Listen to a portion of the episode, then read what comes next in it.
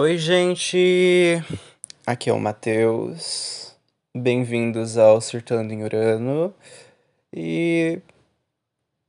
Ah, eu não sei o que falar aqui, gente. Eu não tô com roteiro essa semana. Eu literalmente. Geralmente, às vezes, eu, pelo menos, tento criar uma estrutura em tópicos.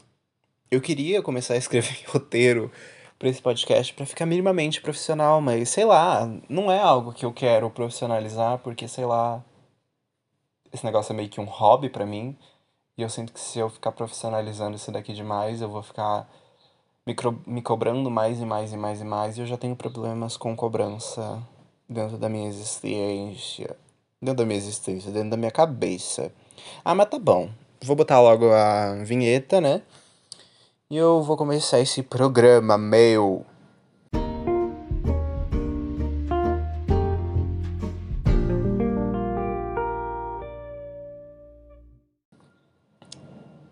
Bom, vamos lá. Depois que o avião passou e eu só cortei, porque eu não vou ficar deixando essa zoada de avião aqui, né? É, o que, que eu vim falar aqui hoje, gente? Como eu já disse na introdução ali, eu não faço ideia porque eu não tive tempo de pensar no podcast dessa semana. Literalmente. Eu amo como o mundo, o universo, ou sei lá. Não sei o que causa isso, mas é assim. Eu pego e daí domingo eu defino para mim. Essa semana você vai estudar, você vai se dedicar, você vai fazer tudo certinho. OK, vou eu lá. Segunda-feira faço tudo certinho. Acordo cedo, faço meu café da manhã, entendeu? Estudo, sabe? Tudo perfeitamente, seguindo como eu planejei.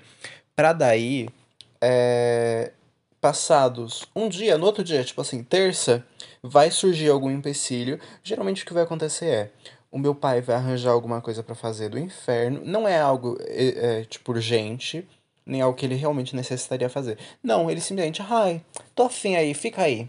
E vai me usar. Tipo, por exemplo, hoje é quarta-feira, eu tô gravando um dia antes de de sair esse episódio. Eu quero gravar, editar e postar ainda hoje. Não sei que horas eu vou fazer isso, porque eu ainda quero estudar, né? E eu tenho que limpar a casa. Mas ontem, literalmente, eu fui explorado completamente. Recebi um tostão.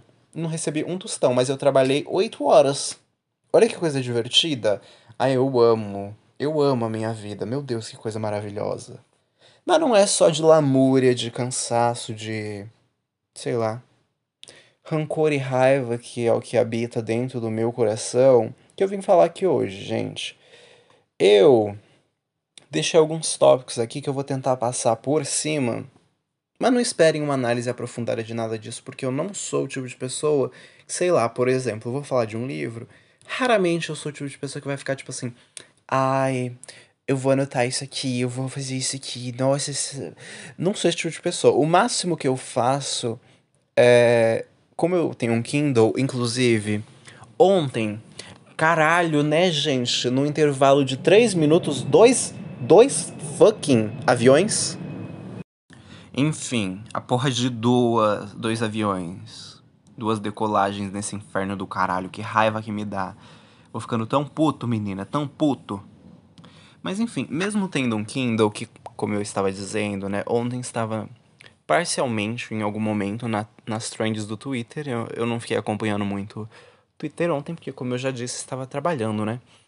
Uh, mas o Kindle tava lá, porque as pessoas estavam falando sobre. Eu acho que provavelmente era porque alguém tinha falado que. É, era alguém falando, ai nossa, não faz nem sentido, Mel vocês ficarem aí falando que não pode piratear livro nacional. Porque eu não sei se vocês são leitores ou se vocês têm contato com esse mundo, mas é, dentro do mundo dos leitores existe muita pirataria. É um fato, assim, existem grupos. Eu não vou falar onde tem esses grupos, porque eu não vou, entendeu? Afetar esses grupos que já me fizeram tão bem. Se eu pirateei, pirateei coisas. É.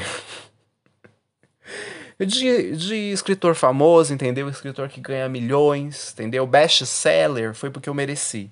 Porque eu sou pobre e não tenho um tostão para comprar meus livros. De toda forma, é, tinha alguém falando que, ai não, Porque vocês acham, vocês acham que não pode ficar fazendo isso, mas livro brasileiro é mó caro, meu. E isso é muito mentira, assim. Quando você entra no Kindle, claro, sempre vai ter algum livro brasileiro que vai acabar sendo caro. Mas assim, a maioria é num preço super acessível. Que inclusive, tipo, não é tão distante ali. Claro, assim, tem uma, uma leve disparidade é, entre o valor do livro físico e do Kindle. Tem, porque geralmente o livro físico é tipo, sei lá, 50 reais. Porque, como vocês bem sabem, né? Livro é caro no Brasil, aparentemente, assim, é, é, é um bem de valor. Eu nunca vou superar, gente. Quando eu comprei o meu conto da Aya, da Margaret Atwood, que é um bom livro, se vocês quiserem uma indicação de livro, tá aí. Eu paguei, eu acho que 44 reais nessa porra. E eu nunca vou superar. Porque assim, quando você vai. Quando você vai, não. Quando você vê o preço de livros fora do país, é muito barato, cara. É baratíssimo. Tipo assim, nível preço de sebo aqui, sabe? Caso você não saiba o que é sebo, porque aparentemente sebo é algo. Não sei se dá pra dizer que ele é algo presente só no sul do país, barra sudeste sul. Porque, sei lá, eu tenho amigos do Nordeste que não sabiam que era sebo. E eu fiquei, tipo, passado, porque eu pensei que era, tipo. Sei lá. Uma espécie de. Lojinha que tem em todo o país. Tipo, loja de cereal, sabe? Não é bem loja de cereal o nome. Ah, enfim, zona cerealista. Tem gente que fala assim também. Que também não tem em todos os locais e eu fico passado. Enfim, sebo é um local onde você compra livros usados, gente, por um preço bem mais acessível. Por exemplo, eu tenho. Eu tô lendo o, Triste Fim de Policarpo Quaresma e dentro do. Dentro, no meu Kindle, mas eu tenho a mídia física dele porque eu comprei no começo do ano, mas daí eu falei, Ai, eu tô com tanta preguiça, a letrinha é tão pequena e eu sou míope, né? Acho que eu não vou fazer isso, não. Não vou ficar me torturando. Mas tem ele ali. E eu paguei, tipo, 5 reais, eu acho. É muito barato, assim. É, livros que seriam, tipo, relativamente bem caros. Acho que, por exemplo, eu tenho aquele Tartarugas até lá embaixo, do John Green, e eu chuto que ele tenha saído 10 reais também, porque a maioria dos preços dos livros é isso. 10, 12, quando é um livro mais famoso ou ele tem tipo uma qualidade bem maior, ele acaba saindo por tipo 15. Mas de resto, geralmente é bem baratinho.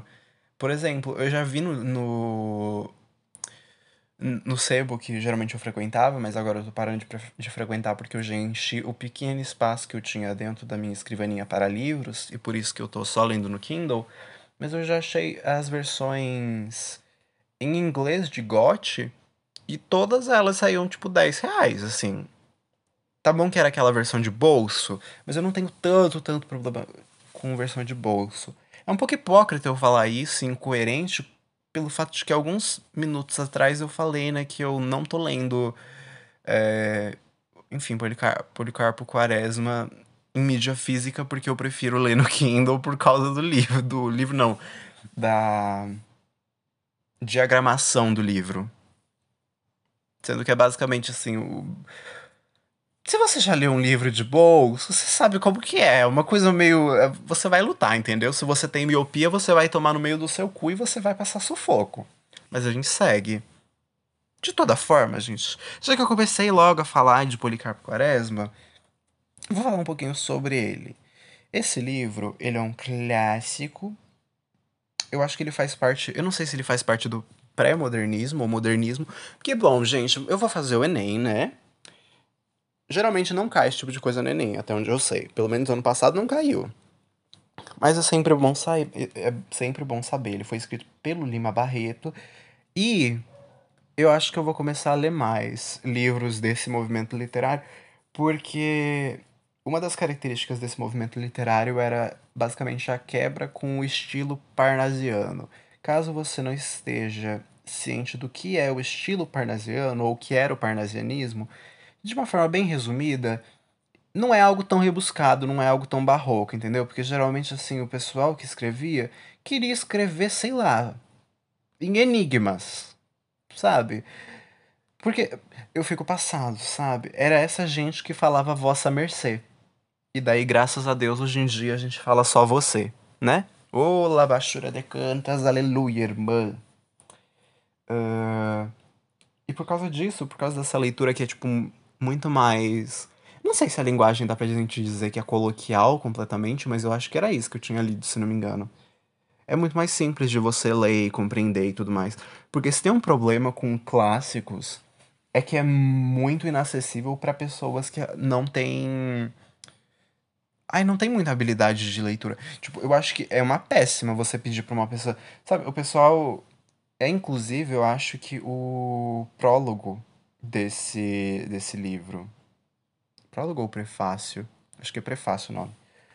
Dizendo que, tipo, ah, você sempre precisa ler os clássicos porque você precisa dele para repertório e tudo mais. Só que assim, não tem como você começar a ler clássicos. Eu não entendo como que pedem pra gente começar a ler, tipo, sei lá, Machado de Assis, quando a gente tá na oitava série. Gente, na oitava série, eu não ia conseguir entender nada, nada, nada, nada. Eu, inclusive, dou graças a Deus que não, a gente não tinha que ler tanto esses clássicos lá. Porque eu não ia entender nada. Na época, as minhas professoras passavam, tipo, uns livros com temática meio adolescente. Não era uma coisa super famosa, porque eu acho que né, o colégio não ia ter como bancar, sei lá, vários e vários livros desse para que os estudantes pudessem estudar, né? Eu tô falando de escola pública. Mas eram uns livrinhos, uns livrinhos meio legais e tinha uns livros legais também na biblioteca do meu colégio que fizeram a gente gostar de ler inicialmente. Sabe? Acho que esse é um grande problema. Eu não gosto muito. É, claro que agora eu, vou, eu estou me sentindo meio hipócrita, porque, por exemplo, ano passado eu estava querendo ser muito. Meu Deus, gente, claramente eu sou uma pessoa anacrônica. Meu pai amado, eu vivo no parnasianismo, sou sim pedante e fico usando umas palavras meio rebuscadas do nada. Era tão. Ai, gente, que palhaçada. E eu vinha com a desculpa de. Ai, não, mas é para aprender.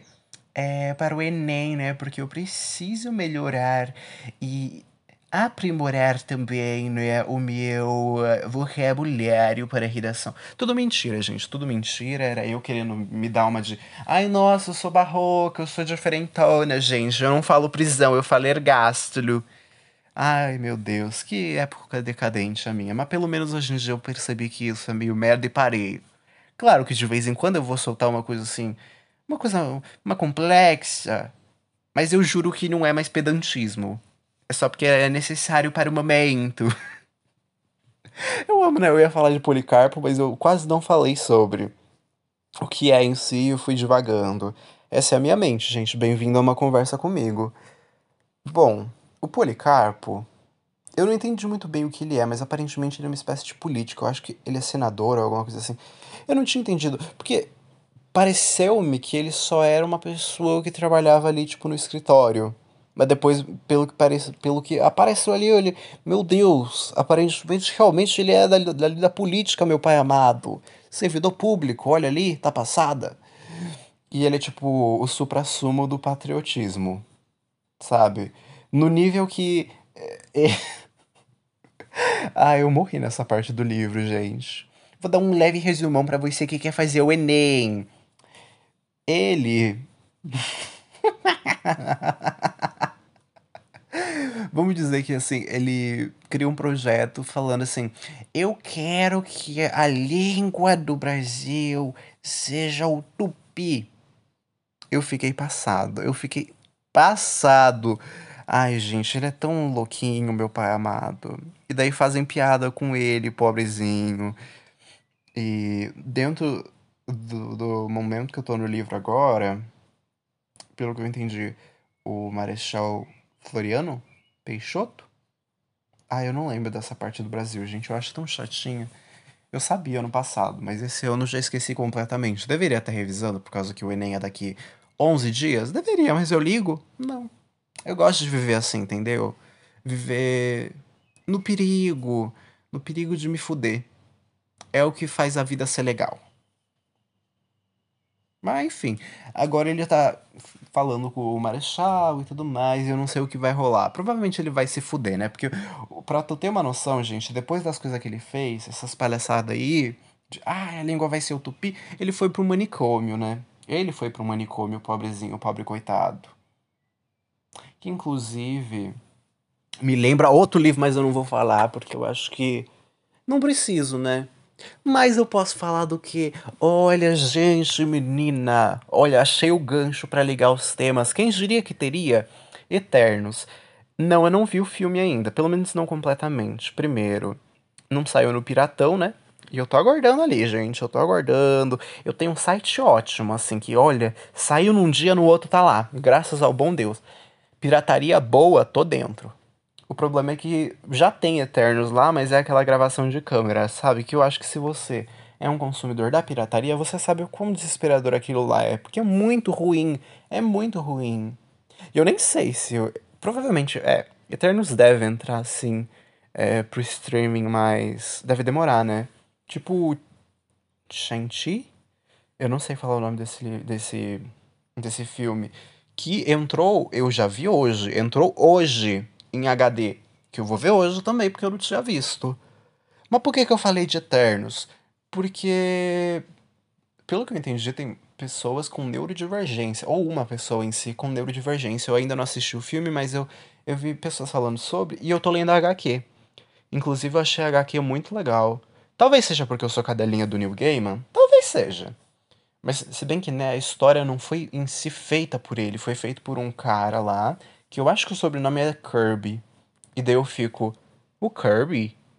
O Kirby, menina? Da Nintendo? Meu Deus, estou passado em Cristo. Eu amo Kirby, inclusive. Sempre foi, tipo, o personagemzinho favorito meu da Nintendo. Nintendo, né? Nunca soube falar esse nome. Prefiro muito mais ele ao Mario. Mas voltando para Eternos. Dentro da HQ tem um cara que aparentemente. Eu não entendi muito bem porque não é em si é, alguém com problemas neurológicos, ou enfim, ser neurodivergente. É mais uma coisa assim, ah, é um feitiço que afetou a memória das pessoas. Mas pelo que me parece, tem pessoas com neurodivergência ali dentro uh, da. Caralho, eu esqueci a palavra. De Eternos. Além de que também pelo que falaram, tem bastante representatividade. Até porque, gente, se vocês forem ver Eternos, assim, gente, mil e um protagonistas. se eu já achava difícil de acompanhar Vingadores, o que, que é Eternos?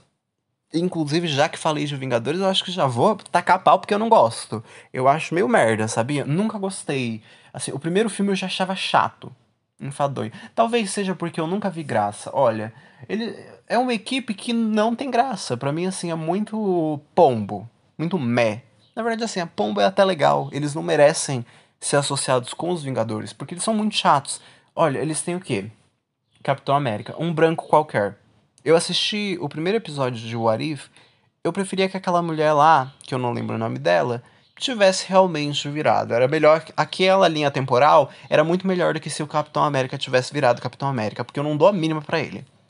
Uh, Daí a gente tem o Homem de Ferro. Acho ele enfadonho, cansativo. Ai, cala a boca, rico, chato, bilionário, filha da puta. Sabe? Ele... Gente, ele é bilionário. Eu vou ter empatia com um bilionário. Eu quero que você foda aquele filho da puta. Não tem porra de. Ai, mas ele salvou a humanidade. Foi ele que estalou o dedo. Ai, meu Deus.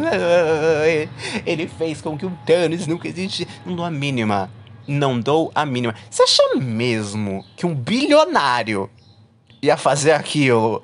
Oh, meu amor. Oh, meu amor, você tá achando mesmo que o Jeff Bezos vai fazer aquilo por você? Ai, gatinha, mal sabe. Nunca vi alguém tão iludida. Quem mais a gente tem? Deu Thor. Nunca vi graça, vi graça também no Thor. Em Thor Ragnarok, eu queria que a Hela tivesse completamente matado aquele filho da puta. Ai, gente, quando ela aparece assim, eu falo, eu me vejo na obrigação de ser cadelinha de uma mulher forte daquelas. Ai, quando ele lança o Mjolnir nela, e daí ela, pá! Você achou que, que aqui é o quê, filha da puta? Você vai me levar a pagode? Dele, that is not possible. Darling, you have no idea what is possible. Lenda, foi aí que eu falei, você é meu tudo, entendeu? Você é meu tudo. Inclusive, essa Hela é que eu nunca fui procurar sobre, né? Mas eu acho que a Marvel, ela. Ai, a gente sabe muito bem que a Marvel, ela não tem fidelidade, entendeu? Ela tem a fidelidade.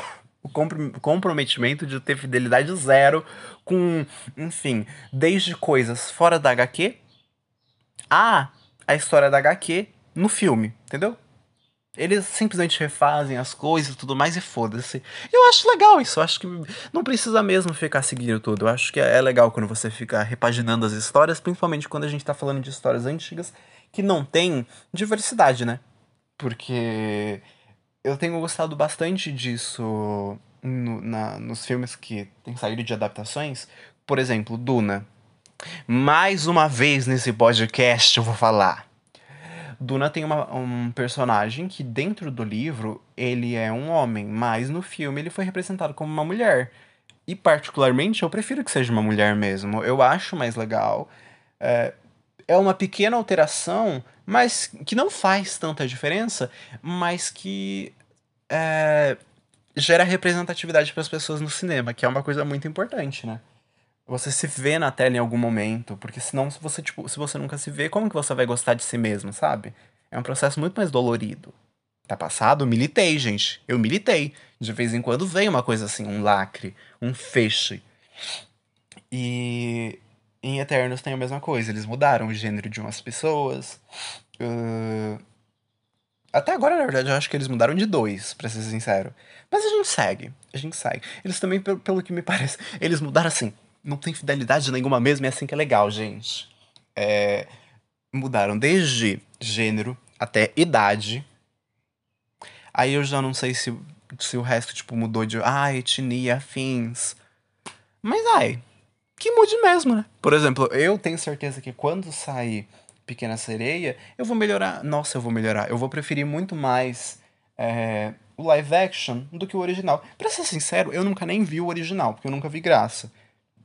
Uma menina trouxa, doida, que abdica da voz dela pra conseguir perna pra ir ver um macho Ai, fica com Deus, meu chapa, fica com Deus. Eu, eu tô esperando, o que, que a Disney, né? Porque a Disney, ela jura que, ai, gente, eu sou, tipo, muito pra frentex, eu tô dentro, assim, das discussões e pautas identitárias que estão rolando. Tudo mentira, tudo que acontece. É... Fish, meu Deus. É, queer baiting. O baiting no geral, né? Nem só do queer. É o queer, é o queer, é o, sei lá, female, é o blackfish, enfim criei termos, provavelmente, né? Porque eu não sei se existe, por exemplo, female baiting e black blackfish. Pera que eu já não sei o que eu tô falando. Foda-se, voltando pra Eternos. Uh... Gente, eu realmente perdi completamente a minha linha de raciocínio. Vocês estão passado? É o meu jeitinho. É o meu jeitinho. Bom, eu acho que eu tava falando, né? De como as pessoas tiveram seus gêneros, etnias e afins trocados. Eu acho isso legal. E. Ah, eu acho muito mais legal. Provavelmente Eternos do que Vingadores, mesmo. Porque. Não terminei de falar de Vingadores, acabei de lembrar. Daí a gente tem a Viúva Negra. A Viúva Negra é até legal para mim, né? Mas. Né? Ela é interpretada pela mulher das mil etnias. Então daí a gente fica. Hum, Tá bom. Gavião Arqueiro, o que que tava fazendo lá mesmo? Quem que é esse? Ele é relevante? Ah, é um pobre coitado, né? Hum, né. E o maior de todos, na minha opinião, e ninguém vai mudar, até porque ela é minha e não sua, é Pantera Negra, né, gente? Ai, aquele. Meu Deus, eu vou chorar. Que inclusive já se casou, né? Não já se casou, porque não foi mostrado, mas ele se casa com a Tempestade dos X-Men, vocês estão passada? Se não me engano, é isso mesmo. E deles tem um filho.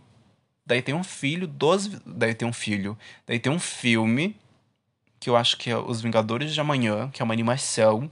E daí tem o filho do Homem-Formiga com a Vespa. Daí tem a filha do Thor. Tem o filho do Capitão América. Esse, assim, o de sempre. Insuportável do caralho graças a Deus, não tenho um filho do Homem de Ferro, porque eu já não suportava ele. Ter mais um, puta que pariu, eu ia me matar. E tem o filho do Gavião, do Gavião Arqueiro. Mas, dentre todos esses, eu particularmente prefiro sim o filho uh, do Pantera Negro com a Tempestade. Ai, gente, eu acho uma vibes, entendeu? você une o útil ao agradável. Na verdade, assim, você não é nem o útil ao agradável, você une a tempestade, que é uma lenda, com outra lenda. Daí você tem o filho das duas lendas que eu amo também. É apenas isso, gente. Só isso que eu queria falar. Será que tem mais alguma coisa que eu poderia falar? De Eternos? Não, porque eu não vi o filme inteiro. Eu só tô lendo a HQ. E que é legal. E que é feita do, do New Gaiman. Feita não. Repaginada pelo New Gaiman. Que sou cadelinha. Queria ler mais coisas dele, inclusive. Caso você, meu, meu ouvinte que ainda está aqui, não surtou, porque enfim, eu não tenho um roteiro, né? Então eu não tô seguindo nada, tô falando qualquer coisa sem sentido. Leia Coraline, caso você não, nunca tenha lido. É bem parecido com o filme? É, mas tem umas coisas que mudam que eu acho que dá um ar mais aterrorizante, obscuro, enfim. Que o filme até tem, mas não é tanto assim, né? que eu acho um conceito como Coraline é uma animação que muita criança. Sério, eu acho que eu já devo ter falado para vocês aqui nesse podcast que eu vi Coraline quando eu era, tipo, pequenininho, assim, nível. Eu acho que eu devia ter, sei lá, oito anos por aí. Porque eu vi no colégio, assim, era. Eu não sei se era, tipo. Ah, eu não sei se era Halloween ou alguma coisa do tipo, mas. É, porque eu não lembro nada do meu colégio direito. Eu só sei que eu vi esse filme quando eu era pequeno. E passaram esse filme e, não satisfeito com traumatizar crianças com Coraline, passaram Nove a Salvação. Que eu, particularmente, acho que é uma coisa que vai além. Além. Sério, a história de Nove a Salvação é meio que o quê?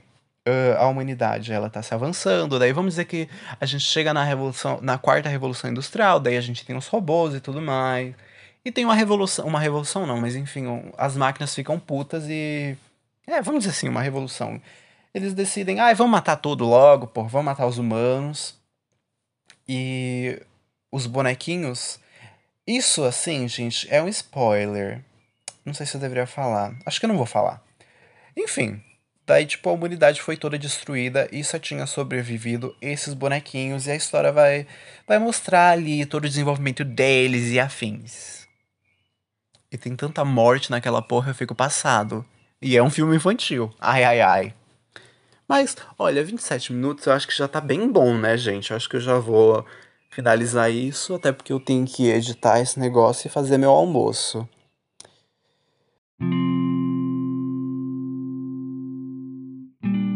Bom, gente, chegamos aqui ao fim do Surtando e Urano dessa vez. A gente já fez. Nossa, a gente já tá no 11 episódio, eu acho. É, eu acho que eu vou chamar provavelmente no próximo episódio alguma amiga minha. Fazer um feat e tal, meu. Porque não sei se eu tenho mais carisma ou capacidade de manter esse troço sozinho. De vez em quando é sempre necessário a gente o quê? Se escorar nos outros, se escorar numa amizade que você já tem. Porque daí você nem precisa se dar muito ao trabalho de ter tema, você só vai papeando que daí vai. Olha que delícia. Mas Agora eu vou realmente me despedir de vocês. Agradeço se vocês chegaram até aqui. Se você não me segue nas redes sociais e se você chegou até aqui e gostou da minha personalidade, ou enfim, qualquer coisa do tipo, você pode me seguir tanto no Twitter como no Instagram. É, o link para as minhas redes sociais vai estar na descrição do episódio, é só vocês uh, clicarem ali na descrição. E eu acho que eu vou usar uma uma das funcionalidades que eu tava vendo que eu tenho. Eu vou postar uma enquete para perguntar para vocês: vocês preferem a Marvel ou a DC? Porque a gente falou sobre isso, né? Eu sei que todo mundo vai votar, ai, nossa, a Marvel, porque o pessoal sempre fala: ai, não, eu não gosto da DC, os filmes são ruins. Mas não é só filme, porra. Os heróis da DC eu acho que são melhores. Eu não tô nem falando de Liga da Justiça, porque eles eu não curto muito, não. Mas foda-se, tá ótimo, gente quase 30 minutos dessa porra, vocês já receberam demais. Não, ninguém aqui tá merecendo 30 episódios da minha. 30 episódios, 30 minutos. Tá vendo como eu não sei mais falar? Depois de 30 minutos eu já não sei mais falar nada, gente. Enfim, ninguém tá, tá merecendo 30 minutos da minha pessoa falando, entendeu? Eu tô gastando as minhas cordas vocais, que já são meio, meio ferradas. Daqui a pouco eu vou começar a fumar, entendeu? Vou ficar mudo. Vocês estão felizes? Tudo por culpa de vocês.